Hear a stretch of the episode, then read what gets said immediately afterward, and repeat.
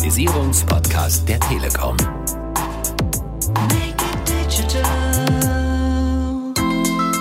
Das Risiko, nichts zu tun in dieser Situation, wo ein großes System in ein anderes übergeht, wo wir in diesem alten großen System alle Voraussetzungen haben, um in den anderen sehr erfolgreich zu sein, wo es einen Sinn macht, alle Menschen mitzunehmen. Das Risiko, nichts zu tun, ist viel größer als das Risiko, auch mal daneben zu liegen.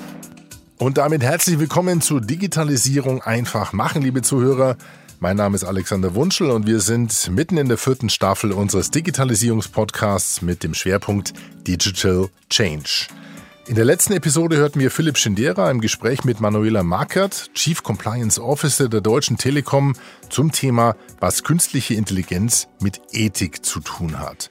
Und gefühlt ist fast kein anderer Trend so verantwortlich für den Digital Change wie KI, künstliche Intelligenz. Und das ist für uns Grund genug, einen weiteren Blick auf diesen Megatrend zu werfen. Und das wollen wir heute tun mit Chris Boos. Chris Boos ist KI-Pionier, er ist Querdenker, er ist Schnelldenker, er ist Gründer von Arago und gilt auch als Guru der künstlichen Intelligenz. Er ist Mitglied im Digitalrat und berät in dieser Funktion damit auch die Bundesregierung in Digitalisierungsfragen. Und er sprach auf der Digital 2018 am 7. November in Köln und seine Keynote, die haben wir für heute, für diese Episode aufbereitet. Ihm ist es wichtig, den Menschen die Augen zu öffnen und ihnen zu verdeutlichen, dass sie mehr Vor- als Nachteile von KI haben. Viel Spaß und eine informative Keynote von und mit Chris Boos von der Digital 2018. Schon gesagt worden, das Problem an KI ist, dass alles KI heißt. Ähm, was Nerds wie mich dazu bringt, auf Bühnen zu steigen, ist der Grund, dass auf einmal alles KI heißt man muss zwei Schritte zurücktreten, glaube ich. Die Frage ist ja, was machen wir mit dem Krempel? Und wenn man wirklich sich überlegt, was hinten dran steht, dann ist bevor der ganzen Digitalisierungswelle ist ja schon was passiert. Es ist eine große Machtverschiebung passiert. Und zwar eine Machtverschiebung von den Betriebswirten, Rechtsanwälten und so weiter hin zu den Techies. Und ähm, dazu muss man sich vielleicht mal fragen, was unterscheidet die eigentlich? Und das Interessante ist eigentlich, dass Geschäftsleute, die typischen Geschäftsleute, haben irgendwelche Ziele, wenn die Techies Probleme haben. Und ich glaube, das ist wichtig zu verstehen, wenn man sich die Lösung ansieht und die Implikationen dann bedenkt. Weil die Lösungen, die jetzt gebaut werden, sind auf dem Weg zu einem Ziel. Was Geschäftsleute normalerweise tun, wenn sie Probleme lösen, wenn sie Ziele erreichen wollen, dann machen sie Pläne. Und ganz lange Zeit haben wir den tollen Teil von Plänen wirklich verschwiegen. Wir haben quasi so getan, als seien Pläne in Stein gemeißelt. Und erst vor ein paar Jahren haben wir herausgefunden, dass das Coole an Plänen ist, dass man sie dauernd verändern kann. Ähm, da haben wir sofort eine Religion daraus gebaut, nennt sich agil. Aber eigentlich war das schon immer das Tolle an Plänen. Techies machen genau das Gegenteil davon. Techies schreiben Programme. Und Programme sind total unflexible Dinge. Die gehören einer gewissen Logik an.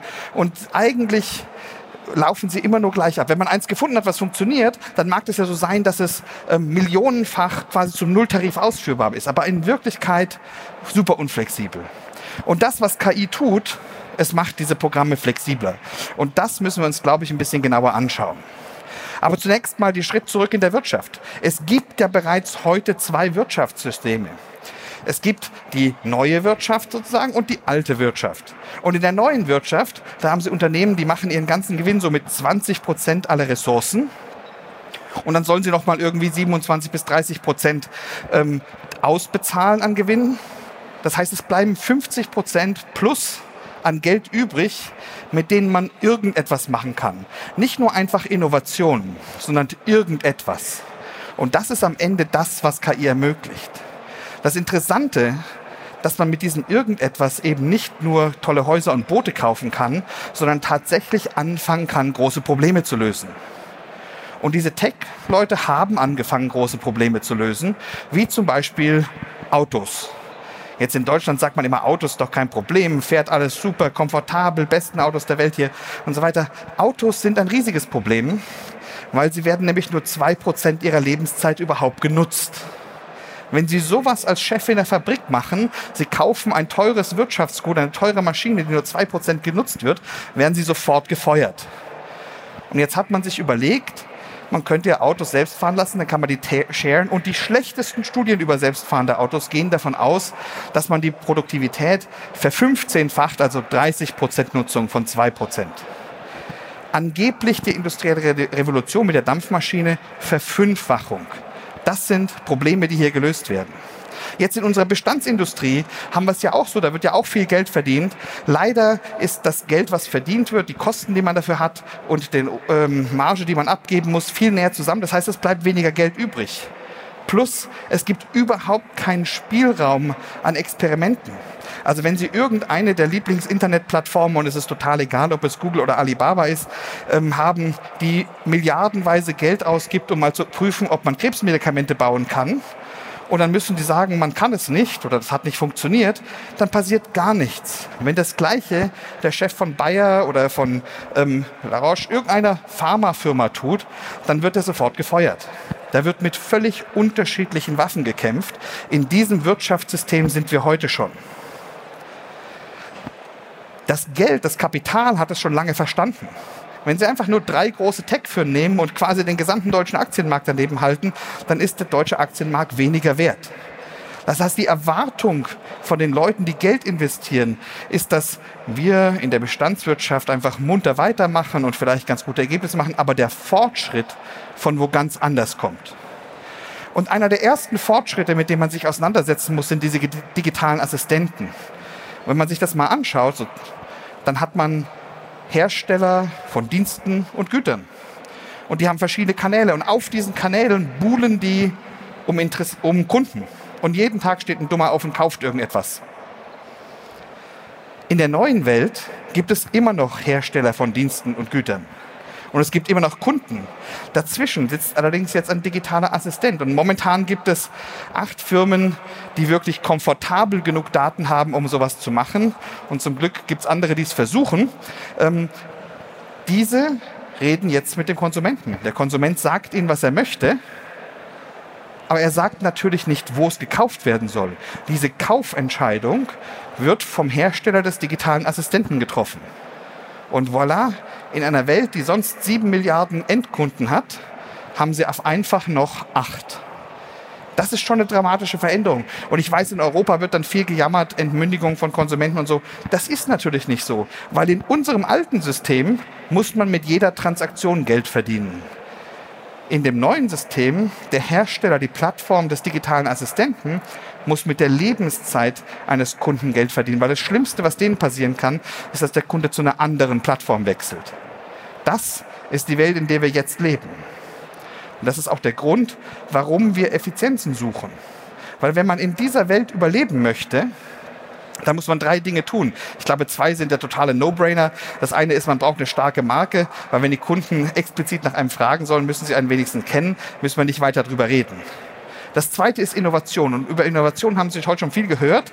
Da muss man viel drüber reden, ähm, weil in Deutschland häufig, wir sind noch der Meinung, dass Innovation irgendwie ein cooler Showcase in Berlin ist. Innovation ist, wenn man es macht. So in Produktion, für alle, immer. Nur dann bringt es wirtschaftlich irgendetwas. Und der letzte Teil, der dann auch wieder stark mit KI zu tun hat, wenn man den Kundenkontakt am Point of Sale verliert, ist Service der einzige Punkt, wo man den Kundenkontakt zurückbekommt. Und bisher war Service ja so die Spardose, konnte man ein paar Leute rauswerfen, ähm, konnte man sich was Teures kaufen. Heute braucht man den Service wieder zurück. Wenn man nicht nur überleben, sondern tatsächlich kompetitiv sein möchte, eine Konkurrenz vorne dran, dann muss man sein Geschäftsmodell erneuern.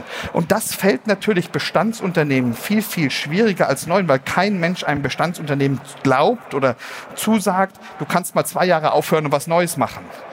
Deswegen ist die Frage der Digitalisierung und der künstlichen Intelligenz überhaupt relevant, weil ansonsten sieht es ganz übel aus wirtschaftlich. Aber was zum Geier ist eigentlich Digitalisierung? Nun, viele Leute, wenn sie über KI sprechen, denken sie, es geht um Mustererkennung und Vorhersagen. Ich sage mal, das ist so ein bisschen für Weenies, ja.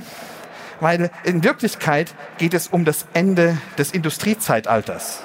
Und der Industrialisierung haben wir uns bewegt von so den selbsterhaltenden Agrikulturgesellschaft zu einer Manufakturgesellschaft, zur Industriegesellschaft. Und wir haben der treibende Effekt dieser ganzen Industrie, die wir die ganze Zeit haben, ist eigentlich der Skaleneffekt. Ja, Henry Ford hat das so wunderschön gesagt, you can have any color as long as it's black. Und durch diesen Skaleneffekt sind wir hingegangen und waren in der Lage, wesentlich günstiger Einzelteile zu produzieren, sprich die Produktivität zu steigern. Und was KI jetzt tut, was KI jetzt tut, ist, es macht diesen Skaleneffekt überflüssig um günstig zu produzieren. Das ist, was jetzt kommt. Wir kommen aus diesen einfachen Use Cases mit ein bisschen Gesichtserkennung, ein bisschen Prediction, ein bisschen Dokumente lesen, raus zu völlig individuelle Lösungen für einzelne Probleme schaffen zu ganz geringen Kosten. Das ist das Thema. Es geht darum, tatsächlich zu automatisieren auf ganz hohem Niveau. Und dann gibt es die Leute, die denken, das dauert lange. Ich höre immer wieder so 30, 35 Jahre dauert dies und jenes. Bedenken Sie bitte die Zeit, die wir gebraucht haben, um ein Viertel der Bevölkerung in den USA zu elektrifizieren, war noch 50 Jahre. Das Smartphone ging schon unter einem Jahr. Was zum Himmels Willen bringt uns dazu zu denken, dass es diesmal langsamer werden sollte statt schneller? Das ist doch komplett unrealistisch. Und genau deswegen muss man sich die Frage stellen, was ist denn dieser KI-Krempel? Wie nutzt man es? Wofür ist es gut? Und ich ähm, stelle mich immer hin und sage, 80 Prozent aller Prozesse lassen sich automatisieren. Warum sagt man sowas? Weil wir in Wirklichkeit mit Prozessen ja die Welt eines Unternehmens verkleinert haben. Wir haben die in schöne Lanes geschnitten und dann haben der Prozess noch einzelne Schritte, dann hat man das also noch weiter geschnitten. Und das ist genau das, was wir zur Einführung von KI brauchen. Warum? Weil wenn Sie wollen, dass so eine Maschine was für Sie tut, dann muss diese Maschine am Ende des Tages ja die Welt kennen, in der sie arbeitet. Kein Mensch hat die Geduld und keine Firma die Daten, um einer Maschine die ganze Welt zu erklären. Genau aus diesem Grund brauchen sie diese Prozesse. In Wirklichkeit haben wir mit der ganzen Industrialisierung nicht nur schöne Effekte gemacht und dafür gesorgt, dass jeder ein Auto kaufen konnte, sondern wir haben die Welt auch maschinenlesbar gemacht. Wenn man KI einführen möchte, muss man als erstes mal ganz deutsch erklären, was es eigentlich nicht ist. Künstliche Intelligenz versteht nichts. Maschinen verstehen gar nichts. Das ist wirklich wichtig zu verstehen, weil wenn Sie denken, dass eine Maschine irgendetwas verstehen würde, machen Sie ständig falsche Rückschlüsse. Eine Maschine versteht nichts. Was die machen kann, ist Daten, die reinkommen, vergleichen gegen Verständnisstrukturen, die sie schon hat, und dann kann sie sagen, das ist gleich, das ist nicht gleich, das ist ähnlich, nicht ähnlich. Solche Sachen, das geht prima. Viele falsche Geschäftsentscheidungen gehen auf dieses, eine Maschine würde irgendetwas verstehen zurück. Unsere Gesellschaftspanik, die Maschinen würden uns alle hier vom Planeten verbannen, aus Versehen wie die Ameisen platt treten oder sonst irgendwas, kommt daher, dass wir ständig Maschinen mit Gehirnen vergleichen. Maschinen und Gehirne haben nichts miteinander zu tun. Ein Gehirn hat 80 Milliarden Knoten, eine äh, Maschine eine Million Knoten in einem Netzwerk. Ein Gehirn braucht ein Butterbrot, eine Maschine braucht ein halbes Kraftwerk. Ähm, wir haben nur das elektrische System bisher nachgebildet. Der Mensch hat auch noch ein chemisches System im Kopf. Das ist völlig analog. Das heißt, es gibt unendlich viele Konfigurationen ihrer 84 Milliarden Neuronen und so weiter und so fort. Und wenn Sie es nicht glauben, trinken Sie heute Abend auf der Party zwei Flaschen Wein alleine, wissen Sie, wie Ihr Gehirn umkonfiguriert wird. Ja? Und dann gibt es wahrscheinlich noch ein quantenmechanisches System. Maschinen sind sehr, sehr, sehr, sehr weit von Gehirn entfernt. Und das Selbstbewusstsein, entsteht sicherlich nicht zufällig. Und von den paar 40 Teams, die generelle KI machen heute, weiß keiner, wie man es anfangen sollte. Und das Letzte ist, es gibt tatsächlich mehr als Learning.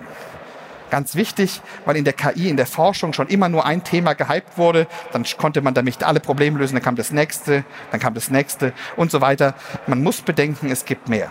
Wenn Sie über KI nachdenken wollen, denken Sie vielleicht lieber in diese Richtung.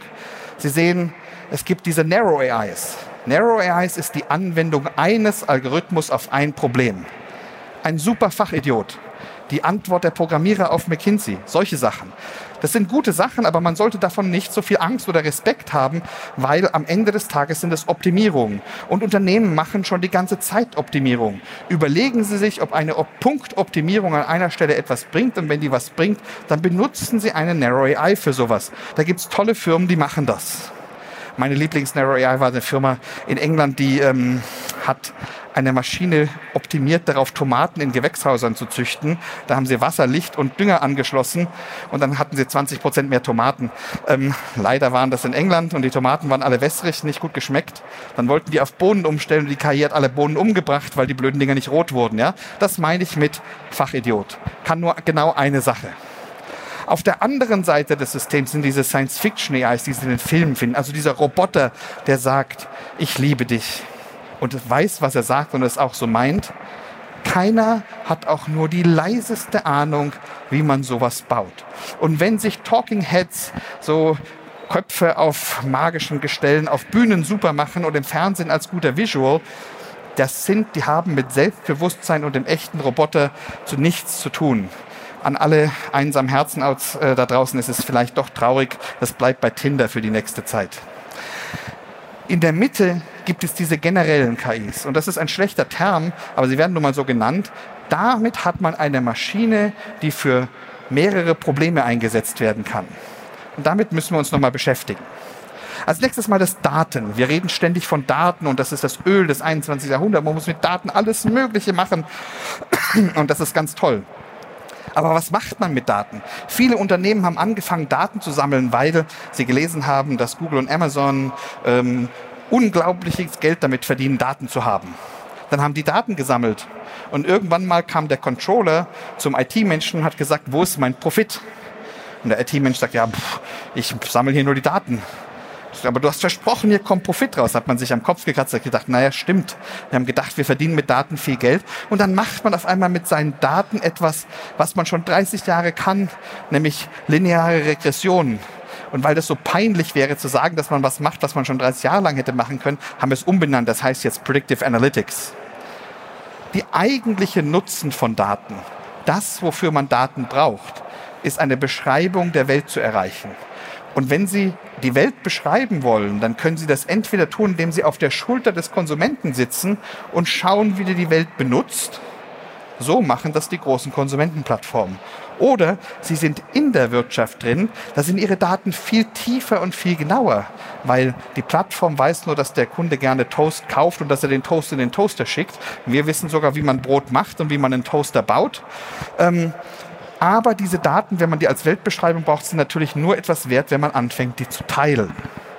Weil jeder immer nur so einen Ausschnitt hat und je mehr er von der Welt verstehen möchte, zum Beispiel was seine Kunden wirklich als nächstes wollen, womit sie den Rest des Tages verbringen und so weiter, desto mehr Daten muss er teilen.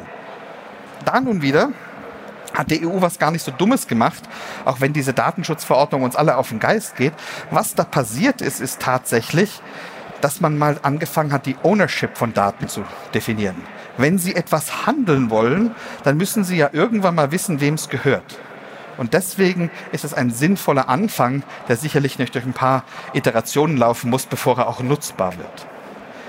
Wenn wir jetzt diese großen Trends in KI anschauen und Einzelanwendungen von künstlicher Intelligenz sehen, und Sie haben es ja heute gehört, KI ist überall drin, in der Gesichtserkennung, in sonst irgendwas, dann haben Sie drei große Arten von künstlichen Intelligenzalgorithmen. Sie haben einmal das Lernen. Und das finden Sie heute in ganz vielen Systemen, zum Beispiel in Gesichtserkennung und ähm, in der Flugpreisvorhersage und so weiter und so fort. Diese Algorithmen kann man super einsetzen, weil man damit Konsistenzen erzeugen kann, die kein Mensch macht. Kein Mensch arbeitet 24-7 in der gleichen Konsistenz. Das wissen wir von Ärzten und so weiter und so fort. Das können diese Maschinen gut. Man muss aber die Limitation kennen. Die Limitation sind die Daten. Und zwar nicht die Menge. Jede Fabrik auf der Schwäbischen Alb erzeugt heute ein Petabyte Daten pro Tag. Die Limitation sind, wie beschreibend sind die Daten für die Welt, in der sie arbeiten wollen.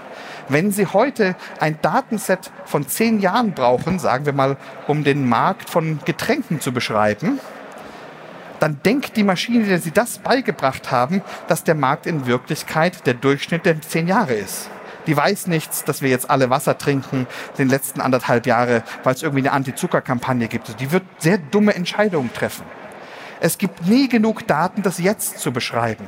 Jeder Mensch weiß das. Wir sagen uns ja immer, ähm, hinterher ist man immer schlauer. Was heißt das? Zum Zeitpunkt, als man entscheiden muss, gab es nicht genug Daten. Diese Limitierung haben auch die Lernalgorithmen.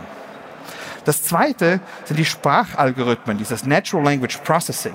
Sprache ist das Allerschwierigste, was es gibt. Und sie können natürlich gut, und ich meine nicht Spracherstellung, also eine Stimme natürlich klingen lassen, das geht inzwischen relativ gut. Und da hat man große Fortschritte gemacht. Können Sie sich ähnlich vorstellen wie so eine Drum Machine, oder? In den 80er Jahren wussten Sie immer, wenn der Drummer Casio heißt. Heute können Sie, weil man festgestellt hat, dass eben kein Drummer so genau spielen kann, können Sie tatsächlich durch leichte Verschiebungen einen Drummer perfekt emulieren. Genau das gleiche kann man mit Stimme auch machen. Aber der Inhalt von dem, was da gesagt wird, der Inhalt ist nicht zu machen. Was gut funktioniert ist, Sie können gut Restaurantreservierungen machen oder Friseurtermine ausmachen. Warum? Weil Sie den Dialog kennen. Sie rufen da an und sagen, hallo, ich möchte gerne reservieren für vier Leute, 20 Uhr, übermorgen geht das, ja, nein und so. Der Dialog ist komplett vorhersagbar. Immer wenn Sie den Dialog nicht vorhersagen können, dann ähm, haben Sie Schwierigkeiten. Da ist neulich im Valley so eine Firma explodiert, die nur Termine zwischen gleichgestellten Leuten ausmachen wollte und es hat einfach nicht funktioniert. Und aufgefallen ist es, als man rausfand, die haben irgendein Warenhaus irgendwo an der Grenze mit 600 Studenten, die die Termine ausmachen. Das war dann die AI. Ähm, hat halt nicht funktioniert. Offene Dialoge können die Systeme nicht. Dialoge, die bekannt sind, so wie sie häufig im Support auftauchen und so weiter, können Systeme perfekt. Das dritte sind diese Expertensysteme, regelbasierte Systeme. Die werden schon ganz lange eingesetzt. Jeder Roboter, der ihr ein Auge lasert, hat so ein System im Bauch. Das Problem an solchen Systemen ist, dass sie nicht unlogisch denken können. Jeder von uns kann das perfekt. Wir können gleichzeitig an Physik und Gott glauben. Ähm, überhaupt kein Problem. Die Maschinen können das nicht. Das heißt, immer wenn Sie ein Stück neues Wissen in so eine Maschine hinzufügen wollen, müssen Sie das gegen alles andere Wissen vergleichen damit es keine Inkonsistenzen gibt. Das heißt, die Wartung von sowas oder die Erweiterung von sowas wird immer, immer aufwendiger und der Nutzen steigt nur linear. Das heißt, es gibt, lohnt sich nur in kleinen Nischen einzusetzen. Und so sehen Sie ganz viele KI-Anwendungen in einzelne Systeme reinkommen, einzelne Startups, die einzelne Sachen machen und das ist gut. Aber wenn man wirklich alles automatisieren möchte, was man ja eigentlich muss, damit man überhaupt in Konkurrenz treten kann, damit man sein neues Geschäftsmodell finden kann, weil eine neue Plattform stampfen sie nicht einfach so aus dem Boden. Dann ist ja die Frage, wie geht das schneller? Und alle, die an sowas arbeiten, machen das, indem sie diese Algorithmen zusammensetzen. Sie benutzen zum Beispiel diese logischen Systeme, um mal ungefähr einzukreisen, was zu tun ist. Und dann die lernenden Systeme, um mit der ganzen Ungenauigkeit und den unvorhersagbaren Events und den schlechten Daten umzugehen. Sie benutzen die Sprachsysteme, um Wissen aus den Menschen rauszuextrahieren. Und die haben alle einen riesigen Datenpool hinten dran, weil sie sich alles merken, was jemals einer erklärt hat, weil sie es ja selbst nicht verstehen können. Und das ganze Ergebnis von solchen generellen KIs ist eben nicht, dass jede Problemlösung gleich lange dauert, sondern dass jede Problemlösung immer kürzer wird oder sie mit der gleichen Zeit viel komplexere Probleme lösen können. Und an dieser Stelle stehen wir gerade. Und wenn Sie sowas anwenden, dann können Sie das wirklich breit anwenden, ja?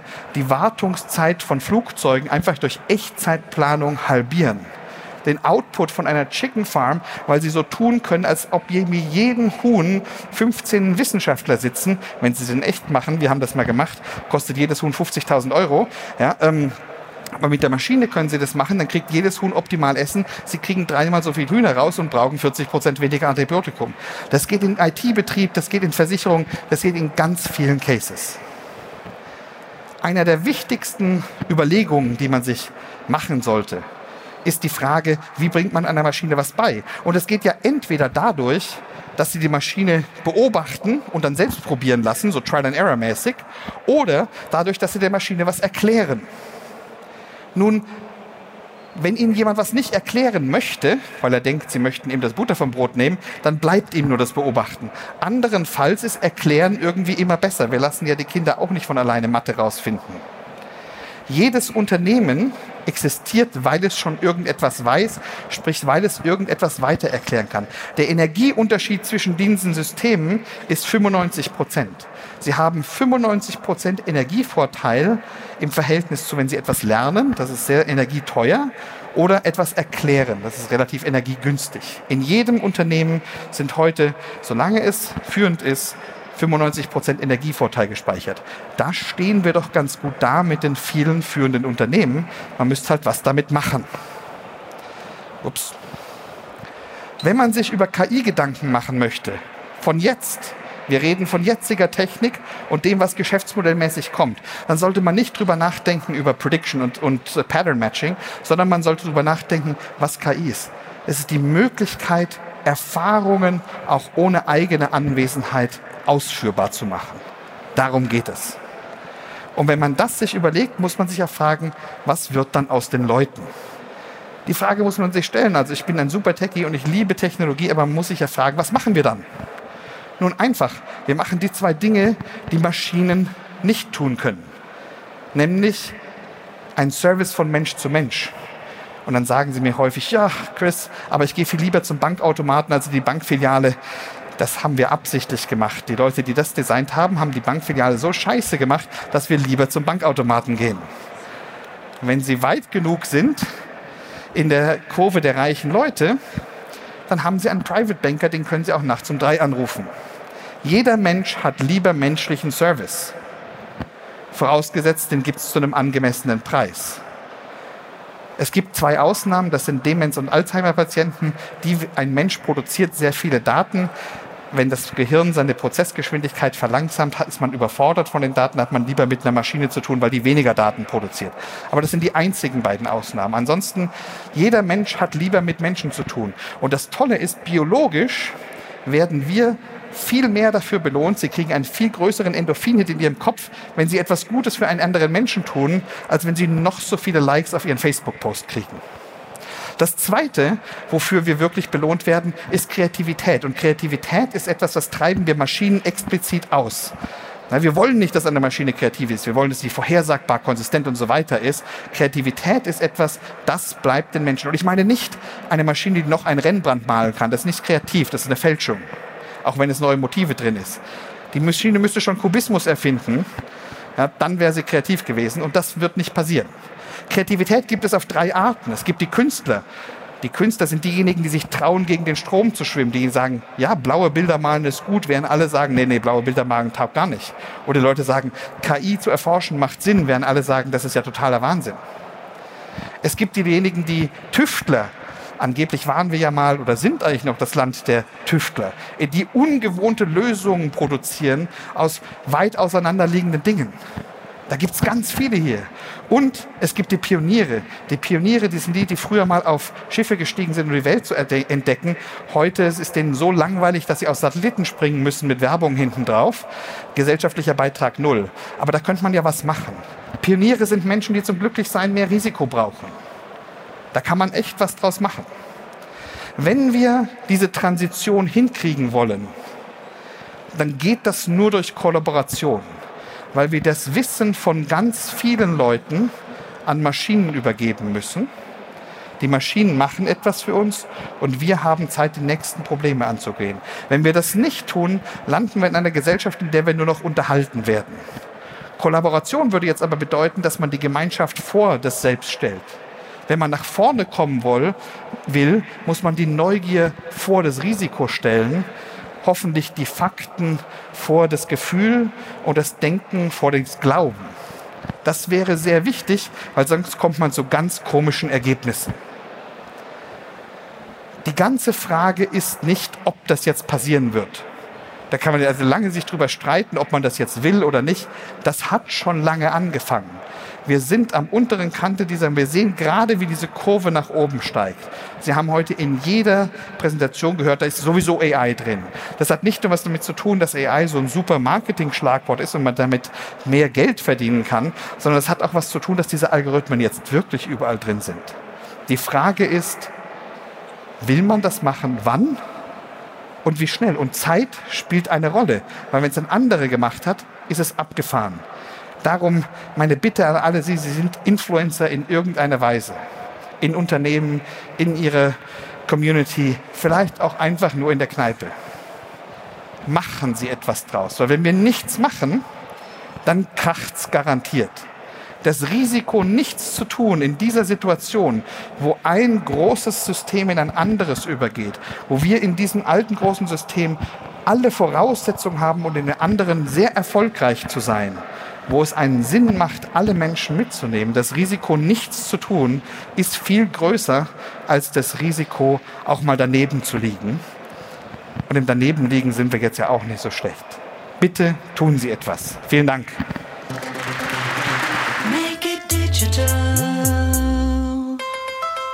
Das war Digitalisierung einfach machen, liebe Zuhörer, mit der Keynote von Chris Boos auf der Digital 2018 in Köln. Übrigens, wenn Sie am 29. und 30. Oktober 2019 Zeit und Lust auf Digitalisierung haben, dann merken Sie sich den Termin schon mal vor oder sichern Sie sich gleich ein Early Bird Ticket bis Ende Januar für die Digital 2019. Infos zur Digital 2019, Infos zu Chris Bros und Infos zu unserem Podcast natürlich wie immer unter www.telekom.de slash podcast. Und damit sage ich für heute schon Tschüss, bis zum nächsten Mal. Ihr Alex Wunschel.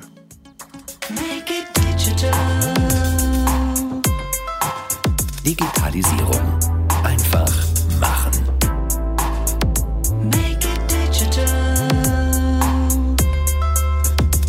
Der Digitalisierungspodcast der Telekom.